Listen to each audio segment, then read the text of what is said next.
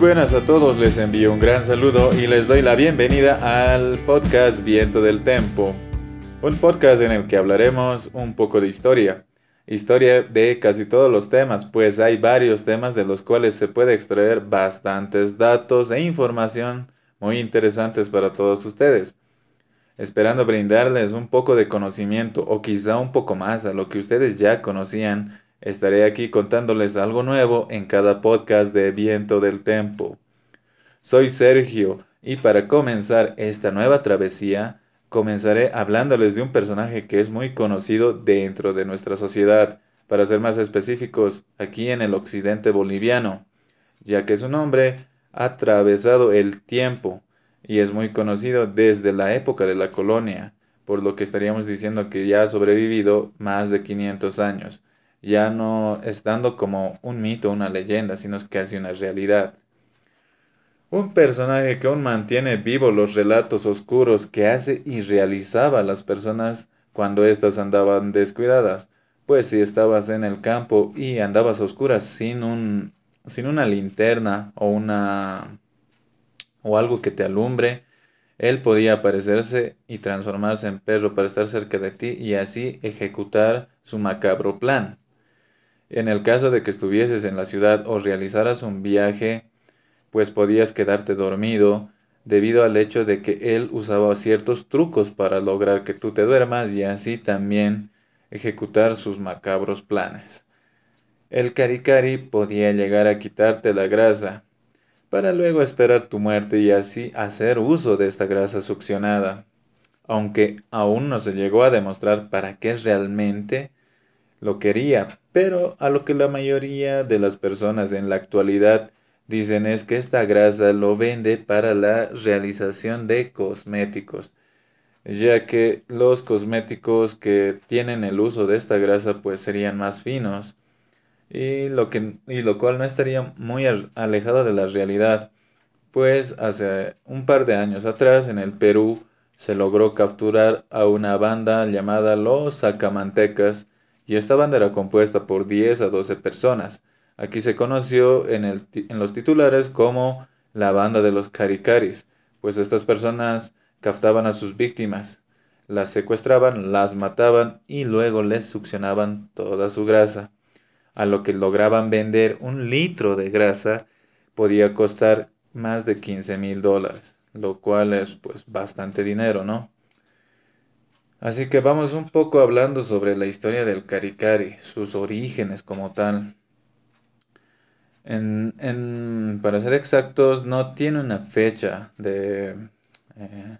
de principio el Caricari, pues solo se conoce que su existencia como tal desde la colonia, ya que sus comparaciones de las personas eh, decían que se parecía a un cura de la época, a un fraile franciscano o a un cura mm, rubio, pero nada más. Entonces, en ese momento también el Cari extraía la grasa, pero lo vendía supuestamente también a los curas para que estos realizaran sus velas y sus velas sagradas, sus óleos para sus pinturas, entre otras cosas. Y viendo un poco de investigación, no, haciendo un poco de investigación encontramos que eh, en uno de sus orígenes se podría eh, enlazarlo, inclusive antes de la colonia, pues la gente decía que el caricari causaba las enfermedades, pero y era un ser invisible, o sea que no se le podía ver, pero no son datos muy exactos, claro. Lo que nos lleva al investigador Milton Eizaguirre, en sus investigaciones sobre estos personajes míticos como el Caricari, el Cuculi, el Larilari, entre otros, nos dice que estos personajes vienen del Mancapacha. Que es el Mancapacha es, es, la, es la profundidad de la tierra, es como la visión del Hades en la cultura griega, es la visión subterránea de los muertos. Pero a diferencia de lo que es el Hades y los muertos en la cultura griega, en la cosmovisión andina, el Mancapacha solo es un lugar profundo debajo de la tierra donde están otros seres, los cuales no eran malignos, sino en cambio eran seres benignos. Y como tenemos bien entendido, en la cosmovisión estamos nosotros en el Acapacha y está también el Alapacha, donde está el cielo y donde estarían los personajes, no, no los personajes, sino los dioses de la cosmovisión andina. Por ende, Mancapacha sería el lugar donde estarían este tipo de personajes que venían a succionar, a quitarnos el alma. Por lo que en la cosmovisión andina también se habla sobre que nosotros, los seres humanos, tenemos entre, entre 10 almas, 7 tendrían las mujeres y 3 los hombres. Por eso es que estos seres del Mancapacha venían y nos succionaban el alma. La cosa es que lo terrible está en que cuando nos llegaban a quitar el último, ahí podíamos morir. Y estas entidades fueron cambiadas a maléficas cuando llegó obviamente la colonización. Con la llegada de los españoles, los curas empezaron a satanizarlo, por así decirlo, a estas entidades que, que venían del Mancapacha.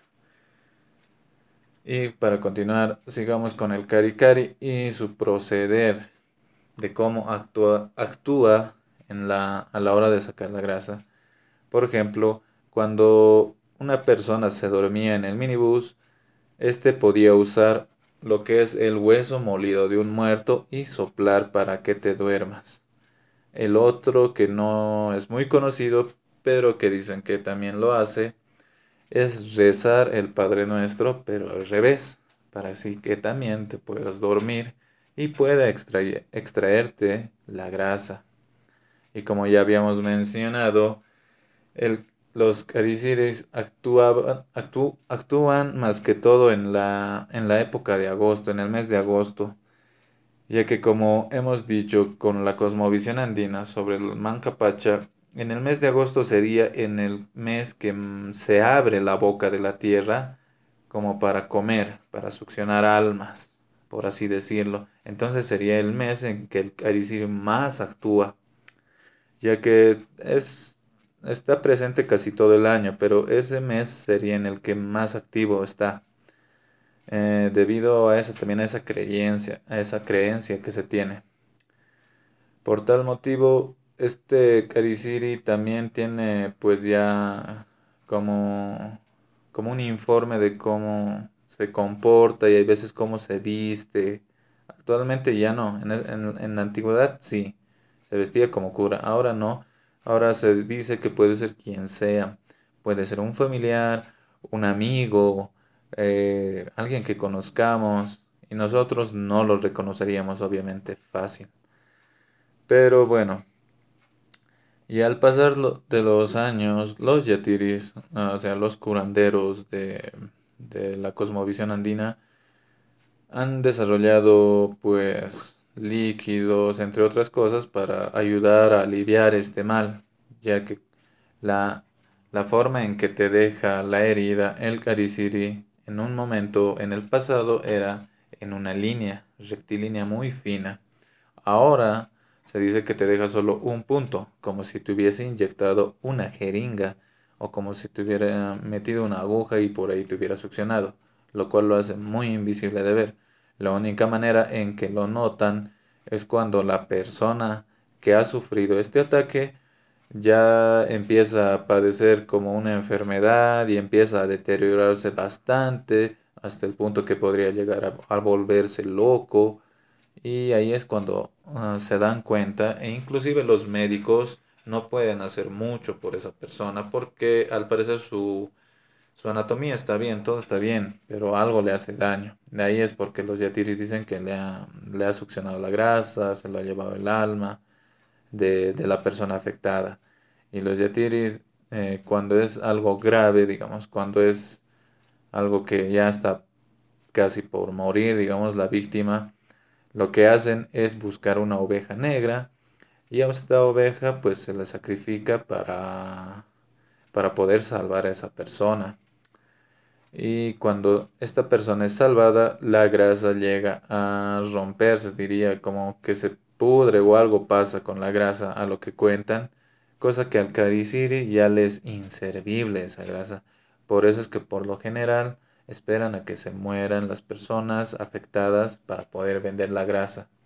ya que si ésta logra recuperarse, pues la grasa ya le es inservible, se daña. Es así como hemos visto un poco de lo que es la historia de este personaje muy conocido, como ya, le, como ya lo he dicho, aquí en el occidente boliviano,